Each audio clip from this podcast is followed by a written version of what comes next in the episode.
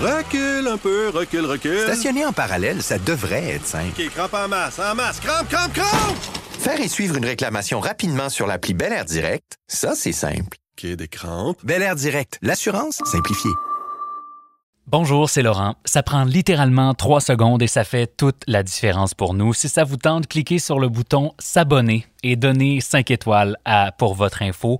Ça nous permet de rejoindre plus de gens et de continuer à vous informer autrement. Ce balado est rendu possible grâce à Nespresso Professionnel. Si vous êtes noir, votre revenu est statistiquement moins élevé que si vous êtes blanc. Si vous êtes noir, vous avez deux fois plus de chances d'être sur le chômage que si vous êtes blanc.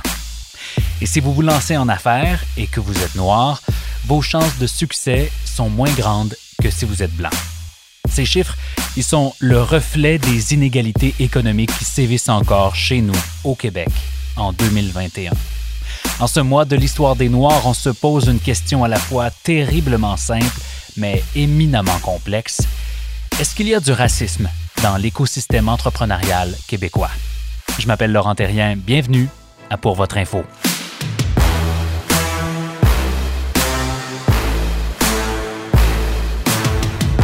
Salut Vicky, salut Franz. Bonjour Laurent. Bonjour Laurent.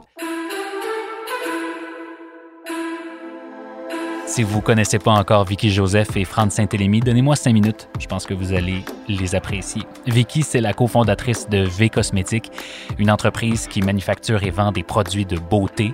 Elle a été nommée l'une des entrepreneurs en montée du prochain Québec Inc. Elle siège sur le conseil d'administration de la Chambre de commerce du Montréal métropolitain et du TNM. Elle est lauréate d'à peu près 150 000 prix d'excellence, d'entrepreneur de l'année, etc. J'exagère à peine. Franz, de son côté, c'est un ingénieur en technologie et en innovation qui est diplômé du MIT. Il est président et chef d'exploitation de LEDAR Tech. C'est une entreprise de Montréal qui se spécialise dans la détection et la perception pour les voitures autonomes. Il rend littéralement des voitures intelligentes. Il est conseiller du ministre de l'Économie. Il est membre du conseil d'administration de l'Université de Montréal. Bref, voyez le genre. Franz et Vicky, euh, c'est un couple dans la vie, mais comme si leur job et leurs enfants c'était pas assez, ils ont aussi cofondé un incubateur d'entreprise qui s'appelle 3737, qui a à peu près 8-9 ans d'existence. Euh, et je dis un incubateur. Non, c'est le plus gros incubateur d'entreprises privées au Québec. Ils sont basés au cœur de Saint-Michel et 3737 a accompagné 500 nouveaux entrepreneurs issus de la diversité au cours des dernières années. Un détail. Franz et Vicky sont noirs. Vous allez me dire, Laurent, ça change absolument rien à l'histoire. Vous avez tellement raison. Mais statistiquement, oui, ça change quelque chose. Parce que je le disais d'entrée de jeu, quand on est noir, on a statistiquement moins de chances de réussir en affaires. Avec la même idée, la même équipe et le même modèle d'affaires qu'un blanc. Alors, on va crever l'abcès ensemble si vous voulez bien, puis la question va être directe mais pleine de bienveillance. Est-ce qu'il y a, selon vous, du racisme dans l'écosystème entrepreneurial au Québec? Je vais me lancer en premier, pas du tout. Euh, intéressant. nous, croyons euh, sincèrement que l'ensemble des Québécois euh, et l'ensemble de, de l'écosystème québécois n'est pas raciste. Euh, et, et, ça inclut l'entrepreneuriat, le système entrepreneurial, l'écosystème entrepreneurial. Il y, a, y a, des lacunes, ça faut pas se dire. Euh, ces lacunes découlent principalement euh, qu'il faut attirer les meilleurs. Donc le modèle euh, entrepreneurial euh, au Québec, traditionnellement, c'est du nivellement par le haut. C'est-à-dire que dans les incubateurs, dans les accélérateurs, dans les banques, les VC, le système favorise ceux qui ont une, une, une capacité de réussite qui est énorme. Ce qui a souvent tendance, il y a, il y a un impact à ça, c'est que ceux qui n'ont pas accès à ces réseaux-là, ceux qui n'ont ne font pas partie de ces écosystèmes-là, ben, sont, sont un peu à l'extérieur de ça. Donc, il y a, il y a un travail à faire pour euh, ratisser plus large, un écosystème qui est plus ouvert, qui euh, consiste aussi de gens qui n'ont pas nécessairement les mêmes capacités, les mêmes ou les mêmes aptitudes ou les mêmes réseaux. On pense que cette approche euh, est mieux pour le Québec. C'est l'expérience d'avoir une diversité, une richesse, une richesse euh, à tous les niveaux ben ça profite à tous les Québécois. Vicky, euh, je, demandais s'il y a du racisme dans l'écosystème entrepreneurial. Je lisais qu'on t'a dit non 100 fois avant de te dire oui. oui. Est-ce que tu penses qu'il y a une part de ces refus-là qui venait de la couleur de ta peau? Euh, je te dirais que tous les noms que j'ai que j'ai reçus, c'est sûr que dans le domaine de, moi je suis dans le domaine de la mode, on n'oublie pas, puis dans le domaine de la beauté, qui est un peu plus fermé. Alors ça, je ne vais pas nier là-dessus. Je te dirais que avec l'expérience, fait que ça rejoint un peu ce que France a mentionné tout à l'heure, avec l'expérience puis d'être avec les meilleurs, aujourd'hui les portes et les opportunités sont ouvertes. Mais si oui, par le passé, j'ai eu des refus, j'en ai eu énormément de refus. Puis ça, c'est parce que ça revient à dire ce que, ce que France a, mentionné tout à l'heure. Ben, c'est le fait que j'avais pas accès à ces réseaux-là. J'étais pas, je n'étais pas présente non plus euh, dans le monde entrepreneurial. Puis j'avoue que 15 ans plus tôt, c'était un peu plus fermé. Oui. Absolument. Mhm. Alors, bon, l'accès au réseau, ça semble être un, point qui, qui, vous unit. Euh, est-ce que c'est ça le principal défi pour permettre plus d'entrepreneurs issus de la diversité? Est-ce qu'il y a d'autres leviers que l'accès au réseau d'affaires? Bien, autre que l'accès au réseau, il y a aussi l'accès au capital, privé ou public, dette et en équité. Puis il y a aussi une politique, ça c'est très important, une politique d'achat qui qui est favorisant à l'accès aux entrepreneurs issus de la diversité. Comment on peut faire ça, euh, favoriser davantage euh, les, entrepreneurs issus de, issus de la diversité? Ça ressemblerait à quoi une politique dans ce sens-là?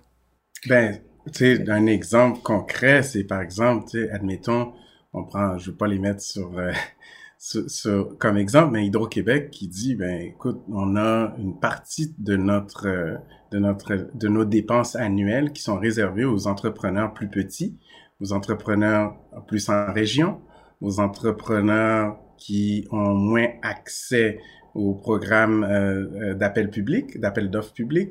Donc, une, une, politique plus inclusive dans, dans les politiques d'achat. Donc, on ne prend, on dépensera pas plus, mm-hmm. on va dépenser le même argent, mais on va le distribuer de façon plus équitable à des réseaux qui n'ont pas nécessairement accès aux mêmes opportunités. Hmm. Puis si je te prends un exemple, Laurent, aussi dans le domaine de, du monde de la beauté, je sais pas si tu as entendu parler, mais le grand joueur Sephora qui a donné un accès, tu sais, je veux dire, c'est un couteau à double tranchant, mais on n'a pas le choix de mettre certains quotas. Ils, ont, ils ont donné un accès de 15 sur leurs étagères aux entreprises issues des diversités. Donc, c'est c'est certaines politiques-là qui vont faire en sorte qu'on va pouvoir avancer dans le même sens et qu'on va pouvoir prendre un peu plus de place dans le marché entrepreneurial. Et on s'entend si tu es V cosmétique et que tu te retrouves chez Sephora, mais comme le disait tout à l'heure Vicky, mais c'est un tremplin extraordinaire, c'est une référence extraordinaire pour l'entrepreneur de pouvoir dire, ben moi dans ma carte de visite, j'ai eu la chance d'être, je suis chez Holt Friend Few, mm-hmm.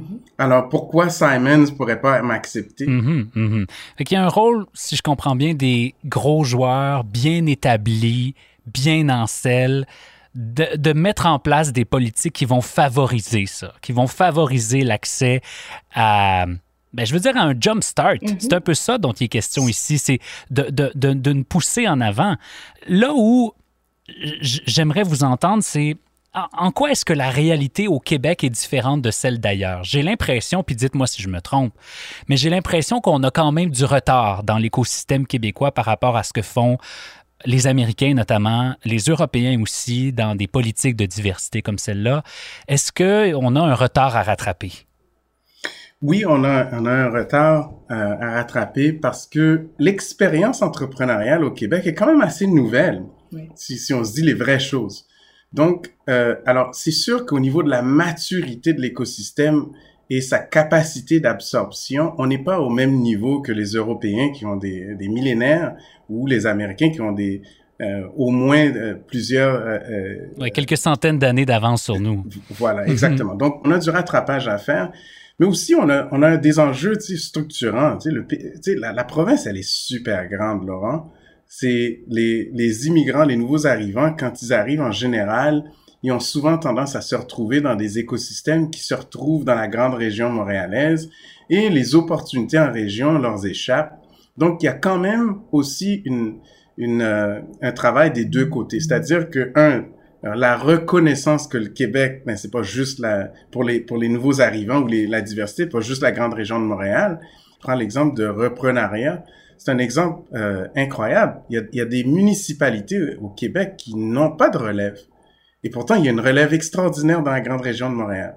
Alors, on, peut s'entendre que dans ce potentiel d'entrepreneuriat, il y a des gens qui pourraient être des, des repreneurs et continuer cette croissance économique-là dans les régions. Et ça permettrait probablement de briser certains préjugés aussi qui peuvent encore exister à l'extérieur des villes, là où on est euh, moins en contact avec euh, les gens issus de la diversité. Absolument. Vicky, tu l'as vécu, l'expérience où est-ce que toi, tu avais des, euh, des pharmacies qui étaient aux quatre coins du Québec qui avaient tes produits. Est-ce que pour toi, c'était un enjeu, euh, la couleur de ta peau? C'était, c'était, ben en fait, c'est sûr, moi, je pense que c'était probablement beaucoup plus de l'ignorance parce que mm-hmm. une fois qu'ils ont vu, ils ont passé à travers euh, la carcasse de l'entreprise et qui est l'entrepreneur, ils sont amadoués complètement. Ils veulent le changement. Moi, c'est ce que j'ai pressenti euh, lors euh, de nos ouvertures dans les pharmacies. Ils le veulent, le changement.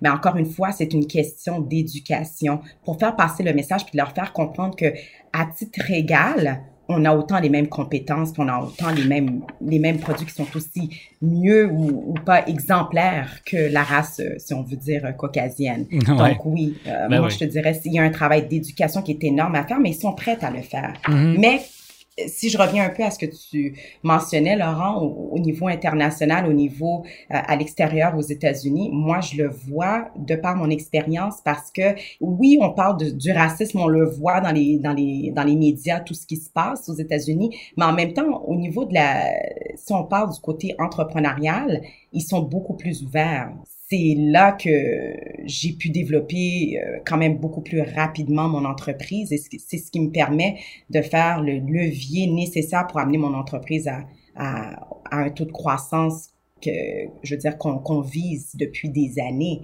Hmm. Donc, je te dirais que c'est vraiment les Américains qui nous ont ouvert vraiment la porte à amener V Cosmétiques et nos autres entreprises à un autre niveau. On revient dans quelques minutes.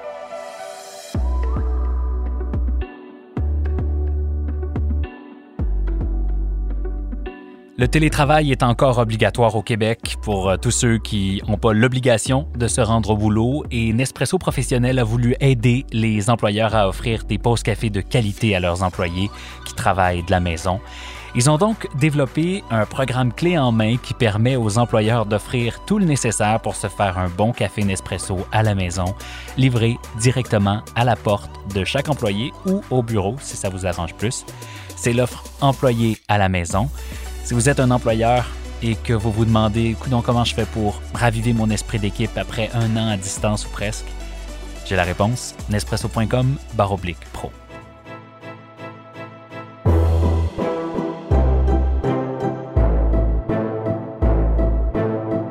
Franz Vicky, euh, il y a un autre sujet dont je voulais absolument vous parler. C'est la première fois pour votre info qu'on reçoit un couple. Euh, vous êtes tous les deux chefs d'entreprise. Est-ce que vous vous considérez, puis je pense que ça va peut-être vous faire rire, comme un power couple? on, s'en doutait que celle-là, elle, elle, allait venir, le power couple, the word of the year.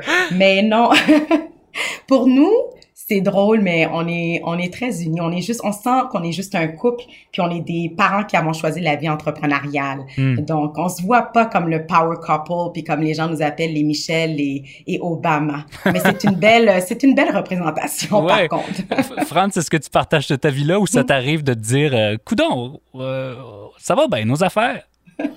Ben, en fait, c'est drôle. Vicky et moi, on a souvent tendance, on, entend ça, puis moi, ça m'insulte. Ah oui? Parce que, oui, ben, en fait, je, me sens un peu mal à l'aise parce que ceux, ceux qui travaillent, qui font un travail euh, important, par exemple, des infirmiers et infirmières, puis qui sauvent des vies, ou des médecins, ou des, des, des, des, des professeurs qui, qui forment les gens de demain, ils sont quoi? Mhm. C'est pas des power couples aussi, mais on a souvent tendance à associer des entrepreneurs ou des gens qui, qui ont une visibilité à des power couples. Mais l'influence, elle se mesure pas avec sa notoriété publique. C'est la résultante du travail que tu fais. Et pour moi, c'est plus, c'est plus important de dire qu'on touche à plus de gens, plus de vies, on aide plus de monde que de dire qu'on est des power couples parce que potentiellement on a une notoriété publique. Hmm, OK, belle forme d'humilité. Euh, J'applaudis, je trouve ça beau. Ceci dit, est-ce que ça vous arrive de développer une certaine forme de compétition? De vous dire, coudon, euh, Vicky a eu un meilleur mois que moi ou euh, Franz a eu un plus gros contrat que moi. Est-ce que, est que ça s'est installé à peut-être un certain moment dans votre vie? Jamais, mais au grand jamais. Ça serait déjà la fin de notre couple si on était en compétition comme ça. Oublie ça. Mais non, notre réussite découle directement de notre force collective. Tu sais, pour nous, nos choix, ça se fait en fonction du couple de nos enfants, puis c'est ce qui fait en sorte qu'on qu'on on a une fondation qui est forte. C'est ça qui est, qui, qui est à prime abord super important pour nous. C'est ce qui nous soutient. C'est pas c'est pas nos entreprises. Nos entreprises vont passer en deuxième plan. Hmm. Donc il y a pas de compétition. Ce que France a réussi à avoir ou ce que je réussis à accomplir, euh, on est content l'un vers l'autre. C'est idem. Si France a un nouveau contrat, moi je saute au, plafond, je suis super heureux pour lui, puis c'est une réussite pour nous, puis c'est une, une réussite collective pour la communauté aussi en même temps, puis c'est un super de beau modèle pour nos enfants. Ouais, parlons-en euh, des enfants. Euh, ça reste que ça doit pas être évident de décrocher à un certain point. Est-ce que vous sentez qu'il y a une espèce de poids qui s'installe un moment par rapport à, la place que prend le travail dans votre vie? Tu sais, on s'entend, c'est plus qu'un travail que vous avez, c'est une dévotion, c'est le cœur de votre vie probablement. Est-ce que ça a en ce moment des impacts sur vos enfants? C'est super facile pour nous de décrocher parce que, tu sais, quand t'es parent, euh, tu as des jeunes enfants, c'est eux les vrais boss. Donc, c'est leur cadence, c'est leur horaire, c'est eux qui choisissent les priorités, qui, qui font les priorités. Donc, pour nous, c'est super facile. On n'a pas le choix. On n'a mm-hmm. pas le choix de décrocher. Une fois qu'il y en a un qui arrive à la maison, ou je veux dire, c'est, t'as pas le choix tu ne peux pas commencer à dire, OK, non, je dois terminer une rencontre ou s'il y a une urgence, il y a une urgence, c'est comme Franz l'a dit, c'est eux autres les boss à la fin. Hmm. Est-ce que vous travaillez moins depuis que vous avez des enfants? Hmm. Non, je dirais, que c'est différent. C'est que les enfants amènent une nouvelle dynamique. Donc, on choisit les moments en fonction de euh, des enfants, évidemment. Donc, quand ils sont à l'école, évidemment, on a le temps, mais quand ils sont là, c'est eux la priorité, c'est leur mm-hmm. sport, c'est leur, leurs études, c'est leurs activités. Euh, donc nous, ça nous permet aussi de décrocher et on planifie autour de ça. On travaille pas plus, c'est juste que les défis sont différents, c'est une autre dynamique qui est complètement différente. Ça te demande une organisation qui est hors pair, puis d'un système de support familial pour être là présent avec nous pour nous aider à passer à travers euh, les moments qui sont un petit peu plus corsés mais euh, c'est vraiment une dynamique qui est différente puis une organisation qui qui est primordiale avec une certaine discipline qui est extra extraordinaire. bon, puis là on va profiter de vous là pendant que vous êtes sur euh, avec nous puis puis on va essayer d'aller tirer le meilleur de votre expérience. Il y a beaucoup d'entrepreneurs évidemment puis de gens en affaires qui écoutent pour votre info. Probablement d'autres couples en affaires aussi. Est-ce que vous avez des conseils? Puis je vais être le premier qui va être heureux de les prendre. je suis dans la même situation que vous. Si vous aviez peut-être euh, une espèce de top 5 des, des bonnes pratiques à suivre, qu'est-ce que vous diriez? OK. Moi, je te dirais en premier lieu, là. Ouais. Laurent, ta femme, elle a toujours raison. Alors, ça, tu vas gagner toutes les batailles, puis tu vas avoir une belle vie de mariage, puis de couple, vie entrepreneuriale. Que, Vicky, sais-tu qu'est-ce que ma blonde me dit souvent? Elle me dit, Laurent, entête-toi à m'écouter. voilà, et tout va bien aller. Je suis la CIO de la maison puis des entreprises. Après, tout va bien aller, il n'y a pas de problème. euh, sinon honnêtement par contre l'entrepreneuriat c'est un choix de carrière. C'est c'est pas une finalité. Nous, on voit ça comme un outil pour mieux supporter nos ambitions de couple et mieux supporter nos familles. Donc, les entreprises, tu sais, qui sont toujours, tu sais, les entreprises sont toujours secondaires à la famille. Pour nous, ça, c'est un des conseils qu'on peut vraiment divulguer. Il faut jamais mettre l'entreprise en numéro un. Ça, c'est sûr. Ouais, mais c'est facile à dire, mais au quotidien, Vicky, je veux dire, ça reste un moteur personnel très fort. Euh, c'est un choix. Ouais, mais j'imagine qu'il y a des jours où c'est plus facile que d'autres. Effectivement. Il y a, il y a rien de parfait. De trouver cette balance-là, il y a personne qui a la, il y a personne qui a la, il y a la réponse infuse. si mon couple il tombe ou qu'il y a un de mes enfants qui est malade, excuse-moi, mais il n'y a pas grand-chose qui va fonctionner par la suite. J'ai Mhm. besoin que ma fondation soit forte pour pouvoir faire en sorte que le reste puisse bien fonctionner. Franz?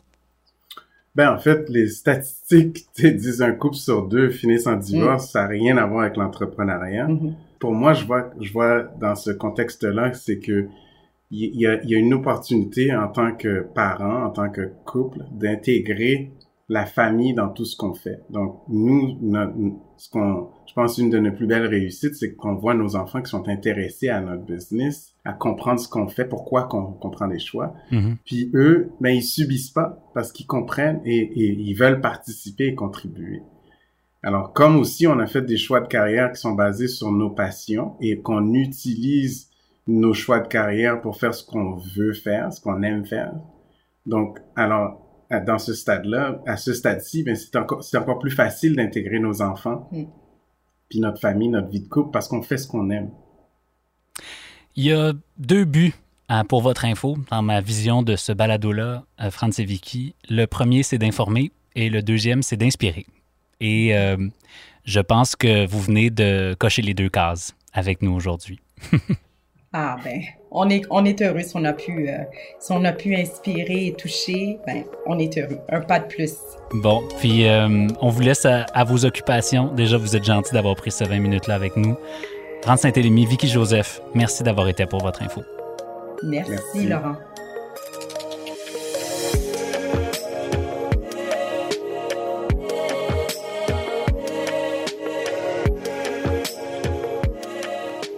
En terminant, voici ce que vous devez savoir. Ce que vous devez savoir, c'est deux nouvelles qui ont marqué l'actualité et que vous devez savoir si vous êtes en affaires au Québec. 5 000 milliards de dollars, c'est la somme que pourraient perdre les économies dans les pays riches si l'on n'accélère pas la vaccination dans les pays pauvres. Lors d'une réunion de l'OCDE, le secrétaire général Angel Gurria a indiqué aux représentants des pays membres que partager les vaccins, c'était pas seulement une question de moralité, c'était aussi une façon de préserver l'économie mondiale. Selon lui, le manque de vaccins chez les plus démunis pourrait engendrer des pertes économiques allant jusqu'à 9,2 billions de dollars, pas des milliards, des billions, dont plus de la moitié affecterait les économies les plus avancées.